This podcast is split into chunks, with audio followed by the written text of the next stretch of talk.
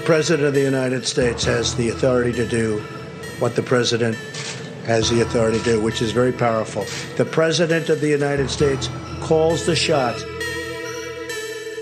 When somebody's the President of the United States, the authority is total. And that's the way it's got to be. The authority is total. It's total. The President said last night that he has total authority for uh, determining how and when states reopen. That is not an accurate statement in my opinion. We don't have a king in this country.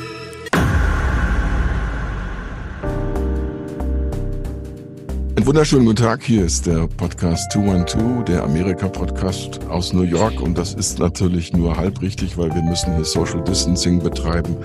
Und das heißt, dass unser Gast in... Ich bin äh, im, in New York State, nicht in New York City. 212 ist hier äh, nicht die Vorwahl, aber äh, äh, unter der Regierung von Herrn Kohm. Aber wie heißt der Ort? Äh, ich bin äh, Germantown, interessanterweise. Ach ja. ganz nah am Thema. Also das war jetzt schon die Stimme unseres Gastes. Das ist Jascha Munk. Und wenn man alle seine Titel hinzufügt, dann müsste man, glaube ich, sagen Professor, Doktor Jascha Munk. Auf jeden Fall. Ich bestehe immer darauf, Professor Doktor genannt zu werden. Wir haben natürlich einen sehr, sehr aktuellen Grund, mit ihm zu sprechen. Man hätte viele Gründe, jederzeit mit ihm zu sprechen, weil er ist ein, wie äh, Sebastian äh, gleich erklären wird, ein, ein sehr nachgefragter Mitdenker in der politischen äh, Welt von heute. Aber wir haben heute natürlich ein ganz aktuelles Thema, darüber werden wir gleich reden. Ähm, wir sind alle eben betroffen von einer richtig riesigen Krise. Sebastian, äh, du bist derjenige, der uns zusammengebracht hat und vielleicht fangen wir da mal kurz an. Du erklärst ja, wie das mit dir und Jascha irgendwann mal angefangen hat. Ja, Jascha und ich haben uns vor, ich weiß gar nicht wie vielen Jahren kennengelernt, als Jascha noch halb hier in New York war und auch noch nicht Professor Doktor war, sondern noch an der Doktorarbeit gearbeitet hat und gerade sein erstes Buch veröffentlicht hatte. Und du musst mir jetzt mit dem Titel auf die Sprünge helfen. Das hieß auf Englisch Stranger in My Own Country, äh, ja. Modern Germany. Ganz genau. Und da ging es eben darum, äh, äh wie es ist oder wie es war, als Jude in Deutschland aufzuwachsen und Lebensentscheidungen auch zu erklären, Deutschland zu verlassen und sich hier in New York ansässig zu machen. Das war das letzte private Buch, das du geschrieben hast, oder korrigiere mich. Und seitdem hat sich Jascha als Politologe an der Harvard University und jetzt an der Johns Hopkins University in Baltimore als Totalitarismusforscher, Totalitarismus-Experte hervorgetan und hat gleichzeitig eine sehr erfolgreiche Medienkarriere gestartet. Du bist also regelmäßig regelmäßig auf CNN als politischer Experte zu sehen und bist aber auch politischer Kommentator bei dem Atlantic Monthly, dem, glaube ich, ältesten und traditionsreichsten intellektuellen Magazin, ist vielleicht zu viel gesagt, aber anspruchsvollen Debattenmagazin in den USA und äh, schreibst natürlich da gerade in den letzten Tagen, in den letzten Wochen sehr viel über die aktuelle Situation, die uns ja alles sehr beschäftigt. Und da kommt dann auch gleich meine Einstiegsfrage. Du hast ganz am Anfang der Corona-Krise gesagt, dass du zum ersten Mal seit seitdem du in den USA bist, gerne wieder in Deutschland wärst. Kannst du das ein bisschen ausführen, was sich dazu bewegt hat? Ja, und ich wäre gespannt, ob es euch beiden auch so ähnlich geht. Ähm, also ich liebe die USA. Ich fühle mich hier trotz all den Problemen des Landes, die mir natürlich äh, gerade in den letzten drei oder vier Jahren äh, durchaus äh, durchweg bewusst waren, ähm, sehr, sehr gerne. Ähm, ich äh, vermisste vielleicht mal äh, äh, deutsches äh, Brot oder deutsche Züge, aber nicht zu sehr. Wenn ich irgendwie mit ein paar Deutschen äh, zum Abendessen beisammen bin und die erzählen mir von A bis Z, was ihnen alles so an ihrem Heimatland abgeht, dann sage ich, na ja, das sind alles ganz nette Sachen, aber zu viel Nostalgie habe ich eigentlich nicht. Aber jetzt momentan sind wir natürlich in einer Lage, in der die ganze Welt vor riesigen und neuartigen Herausforderungen steht. Und wir sehen äh, doch, äh, dass, dass jede Regierung an den Rand ihrer Möglichkeiten bringt, dass auch die deutsche Regierung gerade in der Anfangsphase versagt hat, große Fehler gemacht hat, ähm, aber die Situation mittlerweile äh, einigermaßen äh, gut unter Kontrolle kriegt, dass man das Gefühl hat, dass es in Angela Merkel, äh, aber auch in anderen Mitgliedern der Regierung Figuren gibt, die versuchen, das Land zu vereinen, die einen rationellen Plan entwickeln, wie wir diese Krankheit bekämpfen, ohne dadurch vollkommen die Wirtschaft zu äh, zerstören, äh, die es schaffen, äh, relativ schnell äh, eine viel größere Anzahl von Tests in Auftrag zu geben, das Gesundheitssystem umzubauen, die eine Kommission in die Welt gerufen haben, die versucht, darüber nachzudenken, wie wir die Wirtschaft wieder öffnen können. Und da sind Experten und verdiente Männer und Frauen, äh, nicht ganz so viele Frauen, wie man sich es vielleicht wünschen würde, aber verdiente Männer und Frauen, die darüber auf ernste Weise nachdenken. Und man schaut sich die Reaktion in den USA an. Und wir haben einen Präsidenten, der seine Pressekonferenzen zu dem Thema nutzt, um äh, parteiische Propaganda zu verbreiten, um jeden Tag Lügen zu verbreiten. Ein Präsident, der lange Zeit die Gefahr durch dieses Virus vollkommen geleugnet hat und mittlerweile äh, mal sagt, jetzt geht es lange so weiter und dann mal sagt, morgen öffnen wir die äh, Wirtschaft. Ein Präsident, der in diesem Moment sagt, er hätte die Allmacht, alles zu entscheiden, was äh, nicht verfassungskonform ist. Und dann eine Kommission ins Leben ruft, wie wir das gestern gesehen haben, in der ein Drittel der Mitglieder aus seiner Tochter und seinem Schwiegersohn äh, bestehen. Und viele der anderen Mitglieder, ja, parteiische äh, Berufspolitiker, deren Expertise, sagen wir mal, äh, gelinde in Frage steht. Und in so einer Situation ist es natürlich äh, verlockend, sich ein bisschen nach unseren manchmal langsamen, manchmal langweiligen, manchmal etwas humorlosen deutschen Politikern zu sehen, ähm, die mit so einer Krise bei allen Fehlern doch rationell und im Sinne des Gemeinwohls umgehen. Ähm, und insofern ist das für mich in den letzten zwölf Jahren, die ich mehr oder weniger in den USA meinen Lebensmittelpunkt habe, das erste Mal, dass ich mich äh, auf eine bestimmte Weise nach Deutschland sehne. Vielleicht kann man ja das nochmal öffnen, äh, wie du es auch vorgeschlagen hast. Also wie geht es uns zwei anderen hier in diesem Gespräch? Weil unsere Grundausgangssituation ist ja ähnlich. Wir fühlen uns ja nun auch nicht als Exilanten, äh, nicht als Flüchtlinge, nicht als Auswanderer, sondern mehr so als Spagatmenschen die äh, zwar äh, aus unterschiedlichen Gründen, äh, bei Sebastian und mir ist es halt äh, journalistisch geprägt. Äh, die Arbeit, die man als Journalist in Amerika machen kann, hat uns angelockt. Aber wir sind natürlich trotzdem mit Deutschland so stark verbunden, dass sich die Frage immer auch stellt. Also ich kann es vielleicht für mich relativ einfach beantworten. Ich habe schon länger mal mit der Idee kokettiert, vielleicht wieder nach Deutschland zurückzugehen. Aber da hat man auch bestimmte Erwartungen an die Lebensumstände. Äh, man möchte nicht einfach nur die Zelte äh, einpacken und äh, ja, wohin auch dann immer, müsste man immer noch überlegen, gehen. Und insofern äh, fehlt mir zum Beispiel so ein bisschen der, die Zuspitzung. Ja, wohin sollte ich denn oder ich bin verheiratet, also wohin sollten wir denn jetzt gehen? Was ist der passende Ort? Und insofern ist bei mir das nicht so klar. Sebastian kann ja seine Situation selber beschreiben. Am Anfang habe ich mir genau diese Frage auch gestellt, ob man wirklich hier in den USA sitzen bleiben will und äh, der Trump-Regierung ausgeliefert sein will, die einem in dieser Situation ja eigentlich nur Angst machen kann. Und dann war es für mich aber einerseits natürlich eine berufliche Entscheidung, wann man hier sein will, um diese Geschichte zu erzählen von dem, was hier passiert. Und das andere äh, ist, dass wenn man so lange hier ist, über 20 Jahre und dann in so einer Situation darüber nachdenkt, wo man eigentlich hingehört, dann fiel bei mir dann interessanterweise war auch so ein Selbsterkenntnis äh, Prozess die Entscheidung dann, dann schon für hier und das Gefühl, dass man jetzt im Augenblick hierher gehört, weil das Leben eben im Augenblick hier ist. Aber ich würde dann, dann schon ganz gerne relativ rasch wieder auf die politische Ebene kommen und äh, zu unserem Gast zurück. Wir haben ja über die Trump-Regierung und das Handling von dieser Situation gesprochen. Jetzt gab es in der letzten Woche so die Anfänge von einem Diskurs hier in den USA, ob das politische System mit dieser ganzen, in Anführungsstrichen, Notstandsgesetzgebung, mit den Wahlen in Wisconsin, mit der Entlassung der beiden äh, Generalinspekteure durch Trump, wie weit wir hier schon in Richtung von einer Notstandsdiktatur abgedriftet sind. Und ich denke, du hast da eine Meinung dazu, die mich sehr interessieren würde. Ja, also ich denke äh, nicht, dass wir in diesem Moment in einer Notstandsdiktatur sind. Ähm, äh, bezeichnenderweise haben wir zum Teil das Problem, dass Trump nicht genügend macht, dass äh, viele Menschen äh, in den letzten fünf oder sechs Wochen ihn äh, dazu gepusht haben, endlich die nötigen Maßnahmen im Kampf gegen Corona zu unternehmen. Und äh, das Problem eher war, dass er eben nicht bereit war, diese Schritte zu tun. Gleichzeitig sehen wir natürlich, dass er langsam äh, die Möglichkeiten erkennt, wie er in dieser Krise seine Macht ausweiten kann. Ähm, und äh, das ist das eine Glück gewesen, das wir mit Donald Trump gehabt haben, dass er anders als bestimmte andere Populisten äh, nicht strategisch denkt und äh, selten um die Ecke herum sieht.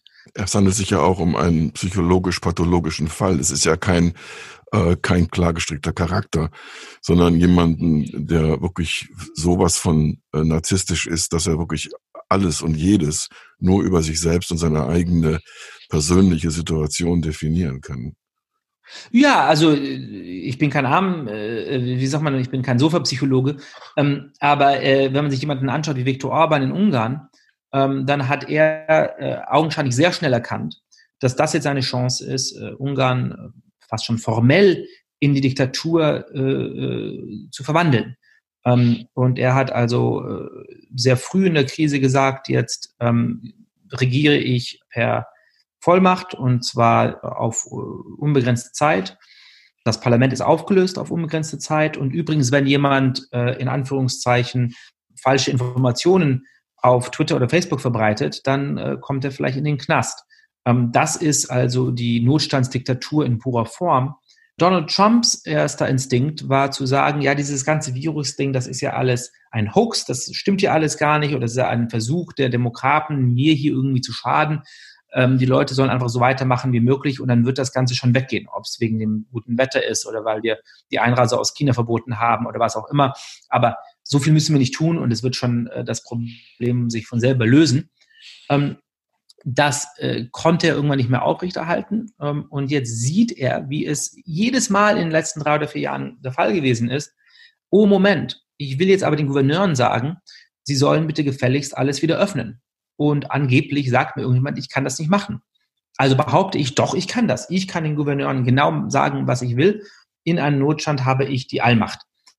Äh, das ist also nicht strategisch gewesen, es ist nicht sein Plan gewesen, sondern in dem Moment, in dem er etwas machen möchte und er sieht, jemand sagt ihm, nein, Moment, in einer liberalen Demokratie hast du, auch wenn du Präsident bist, nicht die Allmacht. Dann sagt er, was soll das? Natürlich, ich bin Präsident, ich mache, was ich will. Und langsam kommen wir an diesem Punkt. Mhm. Ähm, ich glaube nicht, dass wir in einer Diktatur wie äh, Ungarn landen werden innerhalb der nächsten Monate.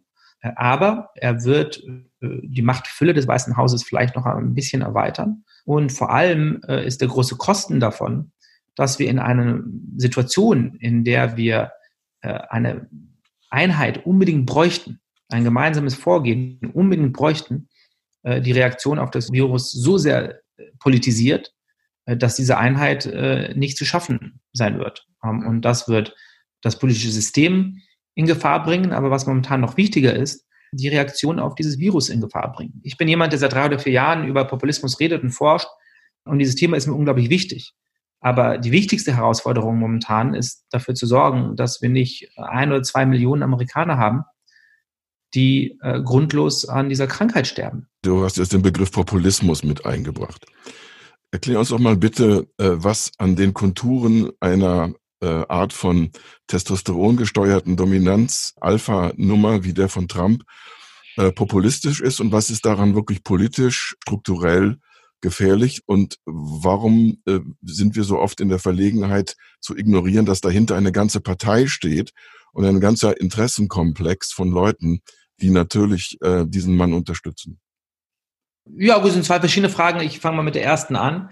Äh, ein Populist ist für mich jemand, der äh, nicht nur auf politische Eliten schimpft, äh, nicht nur auf reiche Menschen schimpft oder auf Ausländer oder auf Außenseiter, ähm, sondern der auch antipluralistisch ist. Das bedeutet, er behauptet, dass es nur eine legitime Art gibt, über Politik nachzudenken und Politik zu betreiben. Das bedeutet, wenn man sich die Rhetorik von Populisten in verschiedenen Ländern anschaut, dann sagen sie fast immer, das momentane System ist vollkommen korrupt. Ähm, die Politiker sind alles mit Verlaub Arschlöcher, die sich überhaupt nicht um die Interessen von äh, echten Amerikanern, Deutschen, Indern, wo man, wo man auch immer gerade sein mag, scheren. Ähm, und jetzt brauchen wir jemanden, der wirklich für das Volk spricht und dieses ganze Pack mal da nach Hause schickt. Das ist jetzt vom Ton her nicht besonders angenehm, äh, gibt es aber durchaus auch in demokratischer Form. Ähm, eine bestimmte moderatere Version davon ist in der Demokratie vollkommen normal.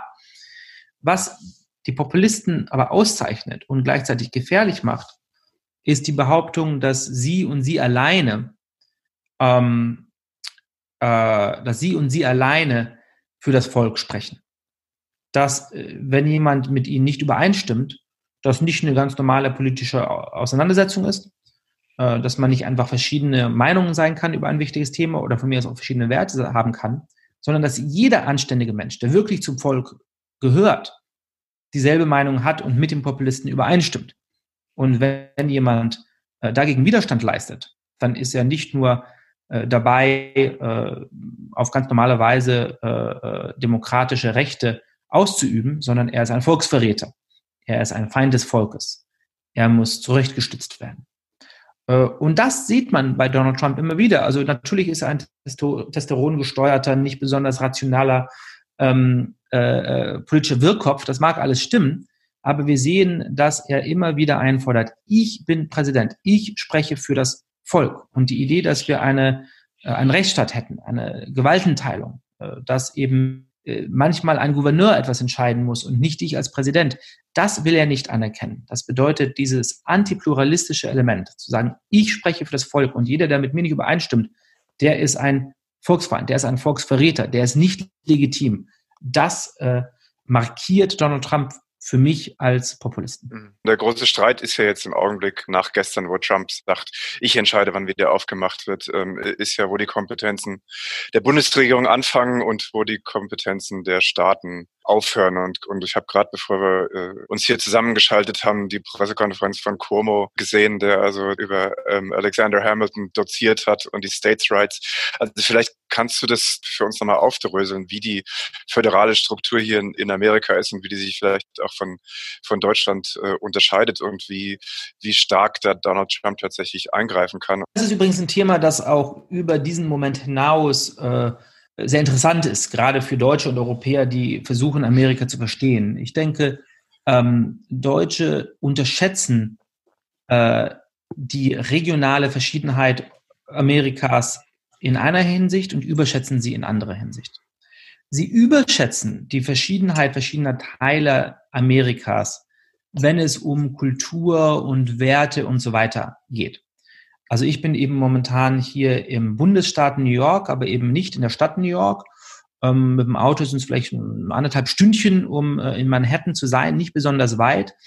Äh, und ich denke, viele Europäer würden sich vorstellen, dass äh, die Politik hier nicht so anders ist als in New York. Ich bin an der Ostküste, äh, also sind die Leute da relativ liberal und fortschrittlich und so weiter. Das stimmt nicht. Das hier ist äh, wie viele ruralere Gegenden an der Ostküste ein hoch äh, Gebiet. Ähm, und der Kongressabgeordnete, der diesen äh, Landfleck vertritt, ist äh, von der Republikanischen Partei und ein sehr konservativer Abgeordneter. Das bedeutet, es ist nicht die ganze Ostküste liberal und fortschrittlich, sondern es ist New York City und Boston und so weiter liberal und fortschrittlich und die ländlicheren Gegenden an der Ostküste äh, können durchaus tief konservativ sein.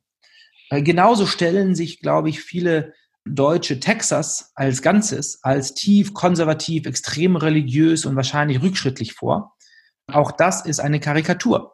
Es gibt natürlich äh, Teile, gerade die ruraleren Teile von West-Texas, die äh, mit der deutschen Klischeevorstellung vielleicht übereinstimmen. Aber eine Stadt wie Austin, eine Universitätsstadt, ist eine der linkesten, eine der progressivsten Städte in den USA. Und selbst eine große Stadt wie Houston hat mittlerweile äh, demokratische Bürgermeister, äh, Richter und so weiter und so fort.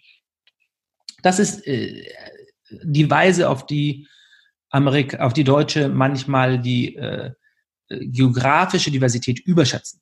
Äh, was Deutsche oft unterschätzen, ist, wie stark die Bundesländer in den USA ihre eigenen Rechte haben. Wir denken ja, wir in der Bundesrepublik seien auch ein föderaler Staat in der aufgrund auch der Erfahrungen des Zweiten Weltkriegs und der Nazizeit äh, wir darauf bestehen, dass äh, die Kultuspolitik, die Bildungspolitik vor allem äh, zum Beispiel in den Händen der Bundesländern ist. Es gibt wirkliche Grenzen, was die Bundesregierung entscheiden darf.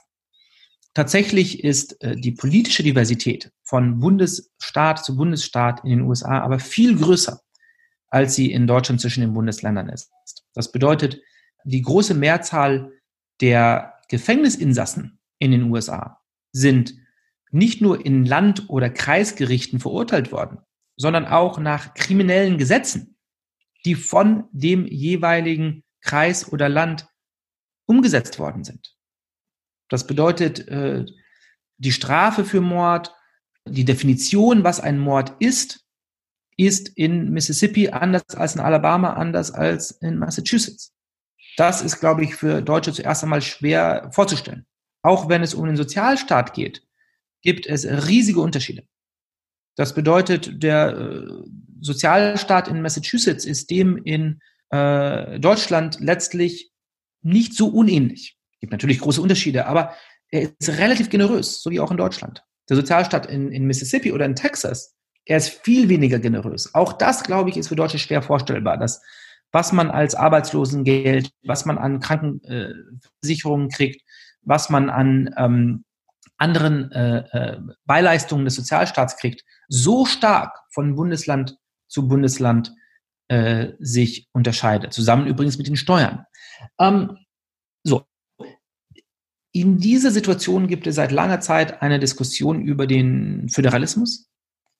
Ähm, und was daran politisch spannend ist, ist, dass es eigentlich äh, in den letzten 50 Jahren normalerweise eher linksgerichtete Politiker gewesen sind, die gesagt haben, der Bundesstaat soll mehr Macht haben, damit zum Beispiel der Bundesstaat in Washington verbieten kann, dass es die Todesstrafe gibt in verschiedenen Ländern der USA, damit äh, so etwas wie Roe versus Wade, äh, die Entscheidung, die die Abtreibung in den USA legalisiert hat, dann auch in allen Staaten anerkannt werden soll. Während es eher die Rechte politisch gewesen ist, die gesagt hat, nein, ähm, unser Land ist so föderal und wir müssen dafür kämpfen, dass jeder Bundesstaat alleine entscheiden kann, wie es mit der Abtreibung, wie es mit der Todesstrafe äh, und so weiter äh, zu stehen hat. Jetzt ist es Donald Trump, ein äh, rechter und republikanischer Präsident, der sagt, ich müsste eigentlich den Gouverneuren sagen dürfen, was sie zu tun haben. Ähm, das ist äh, sowohl in der Breite dieser äh, Vorstellung extrem, es ist aber auch politisch interessant, weil es äh, das auf den Kopf steht, was die Fronten in dieser Debatte eigentlich äh, die letzten Jahrzehnte lang gewesen sind. Nun kommen wir aber in dem im Bereich, da greife ich noch mal ein bisschen von dem auf, was ich vorhin mal sagen wollte. Wir kommen natürlich in einen Bereich, und zu dem magst du dir auch schon sehr viele Gedanken gemacht haben, in dem sich eine Partei komplett entkleidet, weil sie nämlich im Grunde alle politischen Prinzipien, die sie vor sich hergetragen hat, in unterschiedlichen Intensitätsgraden und Ausprägungen, aber im Grunde ad absurdum äh, führt, indem sie hinter diesem Mann steht und ihn unterstützt. Und wenn ich jetzt ein paar Stichworte nenne, dann sind es halt das Umgehen, das Umgehen mit dem äh, mit dem Defizit und dem Staatshaushalt, die Frage, wer wird äh, wer wird wirtschaftlich unterstützt, äh, als Obama in der Krise übernehmen musste, wurde alles Mögliche in Bewegung gesetzt, um ja keine äh, sozialen Maßnahmen zu treffen oder auch Unternehmen zu unterstützen. Jetzt werden also ähm, nach amerikanischer Zählart Trillionen, das sind halt nach deutscher Zählart Billionen ausgegeben, die irgendwo jetzt gedruckt werden. Das Geld wird gedruckt, das ist irgendwo da. Es gibt andere Bereiche, einen hast du ja jetzt gerade auch genannt. Aber dieses Phänomen, dass sich eine Partei im Grunde für uns, die wir das analysieren wollen, sehr offensichtlich entkleidet und entleert. Und wenn man also an eine Figur denkt wie den gegenwärtigen äh, Leader im Senat, also dem Mehrheitsrepräsentant äh, aus Kentucky, wenn man an den denkt, ähm, der gerade im New Yorker von äh, einer Kollegin äh, ebenfalls entkleidet wurde, da muss man sich ja auch fragen, was ist das überhaupt für eine ideologische, was ist für ein, für ein ideologischer Kochtopf in diesem Land, in dem das einfach möglich ist, dass innerhalb von zehn Jahren eine ganze Partei komplett alles über den Haufen wirft, was sie vorher behauptet hat, dass sie an Prinzipien hatte und jetzt andere Prinzipien entwickelt hat. Ja, also zuerst mal zeigt das natürlich, dass äh, es innerhalb der Republikanischen Partei eine Art Persönlichkeitskult für Donald Trump gibt, dass äh, äh, die Definition eines Republikaners heute ganz einfach ist, jemand, dem Donald Trump gefällt. Ähm, und wenn er Hü sagt, sagen alle Hü und wenn er Hot sagt, dann sagen alle Hot. Ähm, äh, das ist äh, natürlich sichtbar und das haben wir in äh, anderen Situationen, in der ein politischer Anführer eine Art von Persönlichkeitskult entwickelt hat, äh, auch in anderen Ländern gesehen. Ähm, ich denke, ein zweiter Grund, der allerdings ein bisschen tiefgreifender ist, kommt auch hinzu. Ähm, die USA haben ein Mehrheitswahlrecht. Und in einem Mehrheitswahlrecht, das wissen Politikwissenschaftler seit einer sehr langen Zeit, ähm, kommt es normalerweise zu einem Zwei-Parteien-System. Ähm, denn anders als in Deutschland, äh, wo man acht Prozent der Stimmen haben kann, so wie zum Beispiel die FDP oft, und dann ungefähr acht Prozent der Sitze im Bundestag kriegt und damit sehr oft entscheidend sein kann, wer in die Regierung kommt, muss man hier eine Mehrheit in einem Wahlbezirk kriegen, damit äh, die Stimmen überhaupt zählen. Und das bedeutet, dass äh, die Wähler einen sehr starken Grund haben, sich auf eine von zwei Parteien zu konzentrieren. Wenn man in den USA äh, der Libertarian Partei oder der Green Party die äh, Stimme gibt, dann ist es fast sicher, dass diese Stimme einfach ähm, in den Mülleimer kommt, weil diese Politiker so wenig Chancen haben, im Kongress zu sitzen. So. Was passiert aber, wenn man ein Zwei-Parteien-System hat? Das bedeutet, dass es immer die eine Dimension geben muss, die entscheidet, wer für welche Partei stimmt. Wenn die wirtschaftlichen Fragen am wichtigsten sind, und ich bin äh, wirtschaftlich äh, links und was äh, Sozialpolitik oder kulturelle Politik angeht, äh, den momentanen Kulturkampf in den USA angeht, links. Dann ist klar, ich wähle für die Demokraten. Wenn ich wirtschaftspolitisch und äh, kulturpolitisch rechts bin, ist klar, ich wähle für die Republikaner. Was machen aber Menschen, die nicht äh, in beiden Fragen dieselbe Meinung haben? Die wirtschaftspolitisch eher links stehen und äh, was soziale, kulturelle Fragen angeht, eher rechts stehen. Die haben eine schwierige Entscheidung. Und es gibt Momente, in denen die Haupttrennlinie wirtschaftlich ist. Und dann wird so eine Person wahrscheinlich sagen, na ja, wirtschaftlich bin ich ja links und obwohl ich jetzt irgendwie bei diesen anderen kulturellen Fragen eher rechts stehe, wähle ich für die Demokraten. Das war lange der Fall in den USA. Mittlerweile, denke ich, ist die Hauptdimension nicht mehr wirtschaftlich, sondern sie ist kulturell. Das bedeutet, genau diese Person würde jetzt wahrscheinlich für die Republikaner stimmen, weil sie sagt, na ja, wirtschaftlich stimme ich zwar vielleicht mit den Demokraten überein, aber bei dem, was wirklich die wichtigste Frage momentan ist, dieser Kulturkampf, da sehe ich eher jemanden äh, wie Donald Trump, ähm, äh, finde ich ihn eher sympathisch. Und was wir momentan erleben, ist genau diese Art von Konstellationsverschiebung in der plötzlich die kulturellen Fragen wichtiger geworden sind als die wirtschaftlichen Fragen und dadurch äh, viele der traditionellen Themen der Republikaner sich verschieben, in der es plötzlich akzeptabel wird zu sagen, ich bin Republikaner und ich finde aber, ähm, äh, Menschen sollen durchaus äh, eine Krankenversicherung vom Staat kriegen.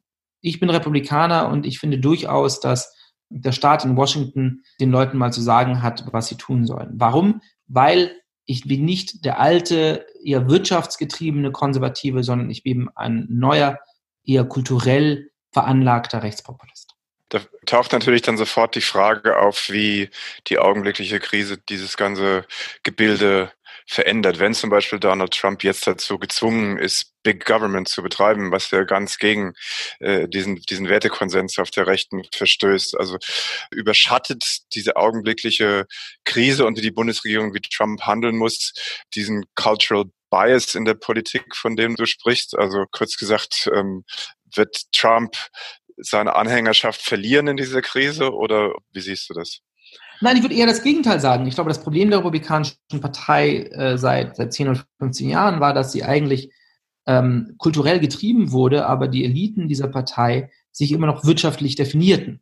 Also alles, was äh, Elitenpolitiker innerhalb der Republikanischen Partei anging, was äh, die großen Spende innerhalb der Republikanischen Partei anging, die sagten... Nehmen wir die Koch Brothers zum Beispiel. Ne? Genau. Äh, warum sind wir Republikaner? Weil wir eine kleine äh, Einmischung des Staats in die Wirtschaft wollen, weil wir niedrige Steuern wollen, weil wir sehr viele Freiheiten für die Unternehmen wollen und so weiter. Den meisten republikanischen Wählern war das bis dato schon ziemlich wurscht. Denen ging es um kulturelle Themen. Ähm, und ich denke, wenn Trump jetzt durch diese Corona-Krise die Entschuldigung hat, äh, innerhalb seiner Partei durchzusetzen, äh, dass wir natürlich in dieser Situation einzelnen Bürgern und auch Unternehmen helfen müssen, dann hilft ihm das vielleicht aus dieser Orthodoxie herauszukommen und umso äh, erfolgreicher, um Wähler zu holen, ähm, die wie die berühmten Wähler in Michigan und Pennsylvania und äh, so weiter, in Wisconsin, die 2016 die Wahlen mit entschieden haben, ähm, wirtschaftlich durchaus eher links stehen, ähm, durchaus wollen, dass äh, der Staat ihnen ein bisschen hilft, ähm, nicht auf der Seite der großen Unternehmen stehen, ähm, nicht libertäre äh, politische Veranlagungen haben ähm, aber eben äh, bei kulturellen Fragen äh, rechts und konservativ stehen. Äh, ich denke, Trump könnte dadurch äh, diese Wähler eher noch besser ansprechen. Das Problem, wie bei allen anderen Themen, ist natürlich, dass Trump nicht kohärent ist. Dass er es nicht schafft, diese Strategie durchzudenken und äh, auf äh, kohärente Weise zu verfolgen. Er ist aber auch nicht mehrheitsfähig, weil wir sollten uns ja nun nicht von der Beobachtung verabschieden, dass er äh, mit weniger Stimmen an die Macht gekommen ist als seine Gegnerin, dass alle wichtigen Wahlen, die seitdem stattgefunden haben, die dieselbe Trendlinie bestätigen, dass das, was er vertritt, ist nicht mehrheitsfähig. Und so kommen wir also in einen anderen Problemkreis. Und das ist die Abwicklung demokratischer Prozesse und der Versuch einer Partei, die Leute, die eine Mehrheit äh, haben, äh, die darin zu behindern, diese Mehrheit auch zu bekommen und dann entsprechend die Position besetzen zu können, um die es geht. Wenn man jetzt nach vorne schaut, äh, was die Wahlen im November angeht, muss man ja doch dann anfangen zu fürchten, dass jemand, der so sehr viel Macht hat wie Trump, einen Weg findet, diese Wahlen äh, so zu konterkarieren, dass er auf einem äh, ja, äh, illegalen oder, oder illegitimen Weg äh, versucht, an der Macht zu bleiben. Wo bist du da mit deinen Gedanken? Ja, also erstmal die Frage, ob das mehrheitsfähig ist oder nicht. Ich denke, das Problem von Herrn Trump ist, äh, dass er eine sehr radikale Position in diesen kulturellen Fragen einnimmt. Und das ist tatsächlich nicht mehrheitsfähig. Ähm, ich glaube auch nicht, dass das der Grund für seine Popularität 2016 selbst bei der eigenen Basis war. Ich denke, er überreizt es immer wieder auf eine Weise, die eine Mehrheit der Amerikaner, nicht alle Amerikaner, aber eine Mehrheit der Amerikaner ähm, äh, für, für, für schlimm und unangenehm hält. Ich denke, wenn ein äh, rechtslehnender Populist, so wie es Boris Johnson übrigens in Großbritannien sehr effektiv gemacht hat, sich auf kulturelle Themen einschießt, aber ohne Leuten Angst zu machen, ohne es auf äh, Trumps Weise zu überreizen, ähm, ohne äh, wirklichen äh, Rassisten den Rücken zu decken, dann könnte das durchaus mehrheitsfähig sein.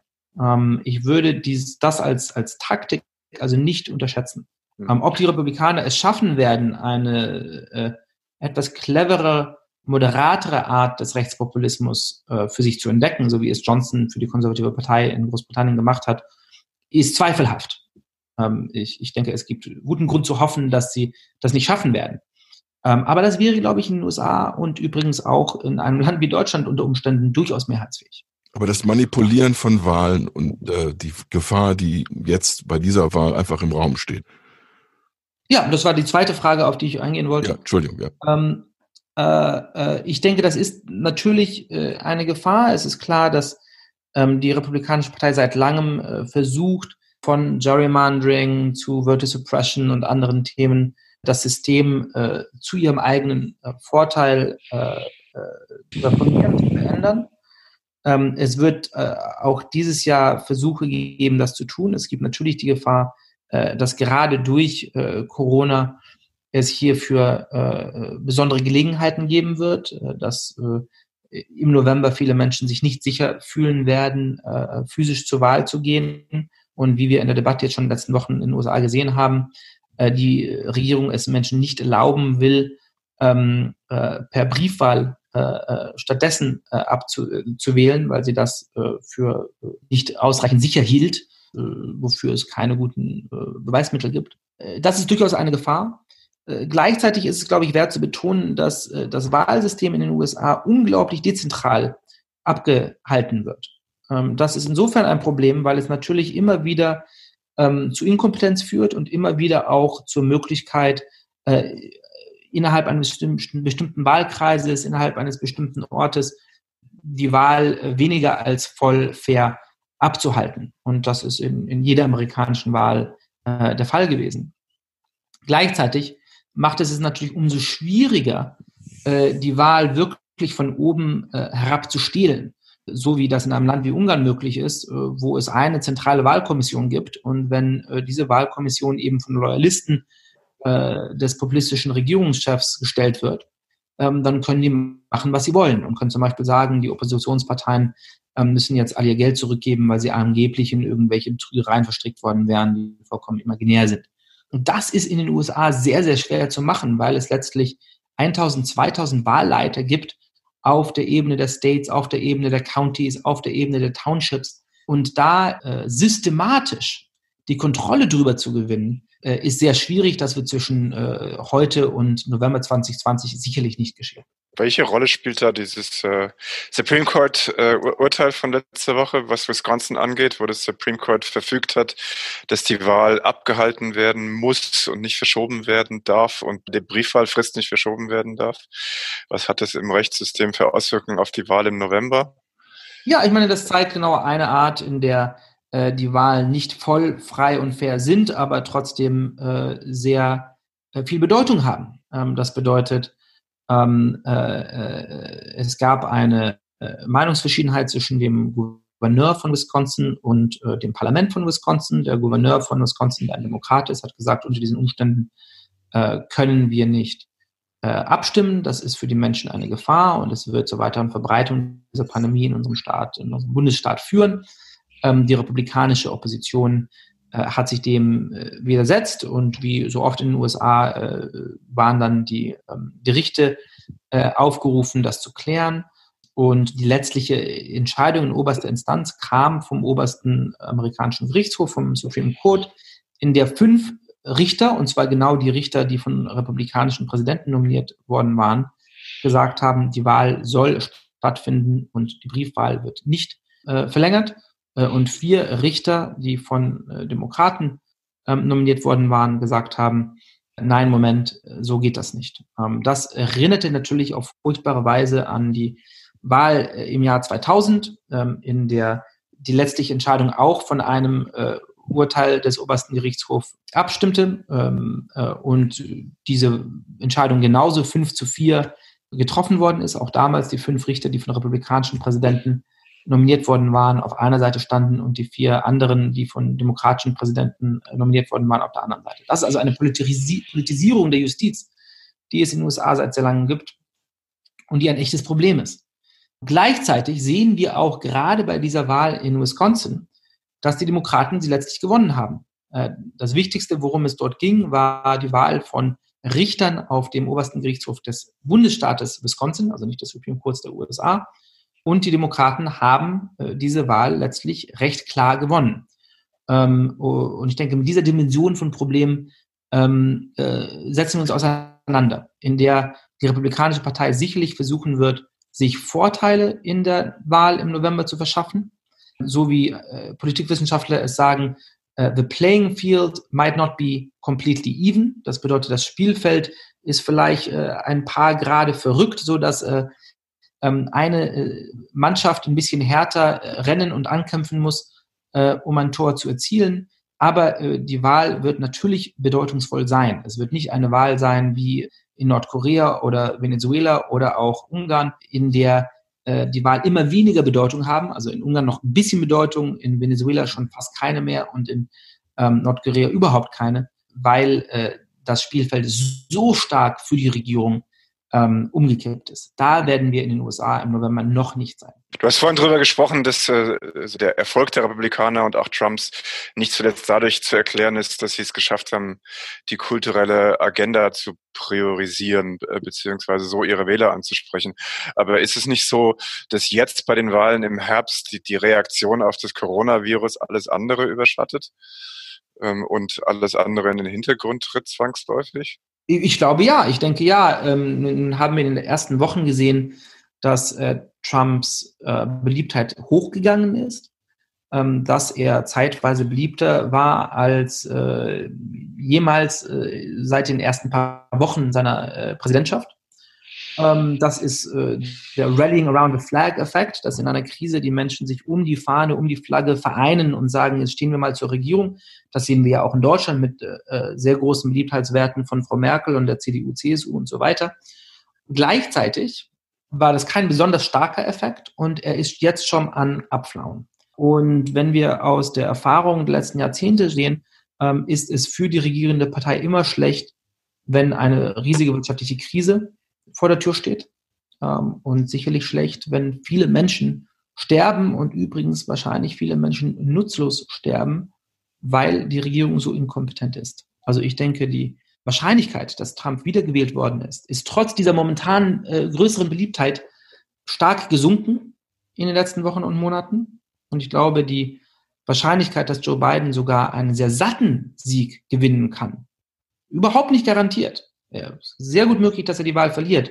Aber diese Wahrscheinlichkeit ist um einiges gestiegen in den letzten Wochen, in den letzten Monaten. In der Politik quittieren die Wähler es oft der Regierung, wenn die Sachen schlecht stehen, selbst wenn die Regierung dafür nicht schuld ist. Und wenn die äh, Dinge in den USA im November dieses Jahres schlecht stehen werden, äh, dann äh, ist es leider durchaus die Schuld von Donald Trump. Und ich glaube, dass er dafür durchaus einen großen politischen Preis bezahlen kann. Geht er dann? Das ist die Frage. Der Übergang von der einen Person äh, zur anderen. Äh, jemand, der jede Menge Risiken erleben wird in dem Moment, wo er dieses Amt verlässt. Er kann plötzlich verklagt werden. Ähm, er kann sich auch nicht mehr so einfach äh, ein Podium äh, leisten, in, in dem er seinen ganzen Kram erzählen kann. Es ist zumindest meine Sorge, dass wir eine äh, wie auch immer geartete Krise erleben werden in dem Moment, wo wirklich äh, hoffentlich deutlich Trump die Wahl verliert. Wie siehst du das? Also ich denke, dass äh, eine der wichtigsten Merkmale einer demokratischen Transition ist, dass der Verlierer der Wahl die Wahl anerkennt und bei aller Bitterkeit, bei aller Enttäuschung ähm, beim Oppositionsführer anruft und sagt, gratuliert, ich gratuliere dir. Du wirst mir jetzt nachfolgen. Ich wünsche dir viel Glück. Wird Herr Trump das machen? Nein, wahrscheinlich nicht. Er wird behaupten, dass die Wahl auf die eine oder andere Weise gefälscht worden ist, wie er es ja schon 2016 gemacht hat, obwohl er diese Wahl gewonnen hatte. Er wird sagen, dass Biden für das Land gefährlich ist, dass er illegitim ist. Ähm, und er wird äh, auf jede mögliche Weise gegen seinen Nachfolger stänkern. Ich denke, das äh, wird ohne Frage der Fall sein. Das ist in der Demokratie schon äh, sehr beklagenswert. Wird er versuchen oder wird er fähig sein, wirklich an der Macht zu bleiben?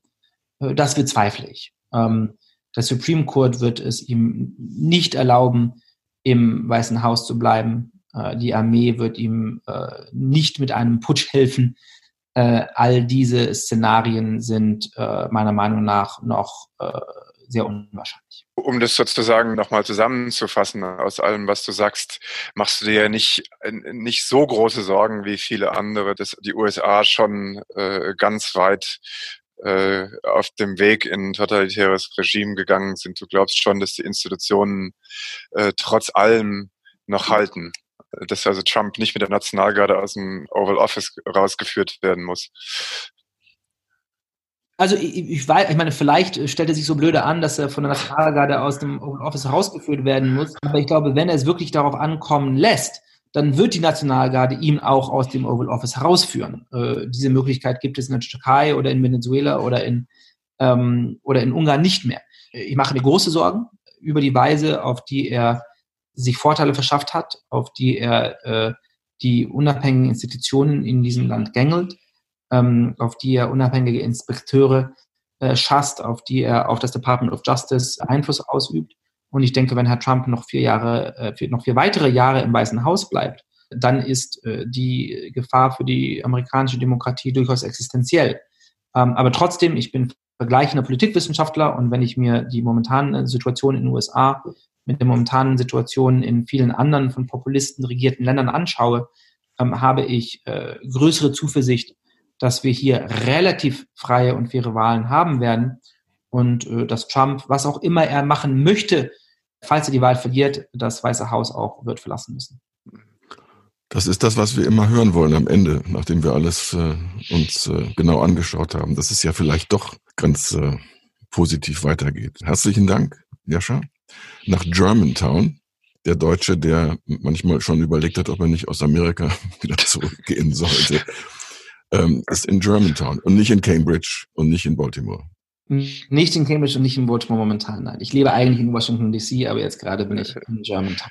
Nutzt du das jetzt zu einem Sabbatical, an einem neuen Projekt zu arbeiten oder bist du so gefragt von den Medien, dass du zu gar nichts mehr kommst jetzt? Ähm, ich, ich, ich bin tatsächlich ein bisschen medial unterwegs momentan. Das bedeutet, ich bin weniger produktiv, was mein eigentliches Projekt angeht, als ich es mir vorgestellt hatte. Aber ich äh, schreibe tatsächlich an einem neuen Buch, das heißt auf Englisch The Great Experiment, How to Make Diverse Democracies Work. Und äh, das wird äh, in wahrscheinlich zwei Jahren in den USA bei Penguin Press und in Deutschland bei Drömer äh, in deutscher Übersetzung rauskommen. Sehr schön. Sind Gut. wir drauf gespannt. Ja, ja. wunderbar, dass wir das auch noch erfahren konnten. Okay, Jascha, äh, Professor Dr. Jascha Munk. Herzlichen Dank für, den, äh, für die Stippvisite bei uns im Podcast 212. Wir bedanken uns sehr und freuen uns vielleicht auch auf ein nächstes Mal. Danke euch, hat Spaß gemacht. Ja. Ja, hat wirklich Spaß gemacht, war nett.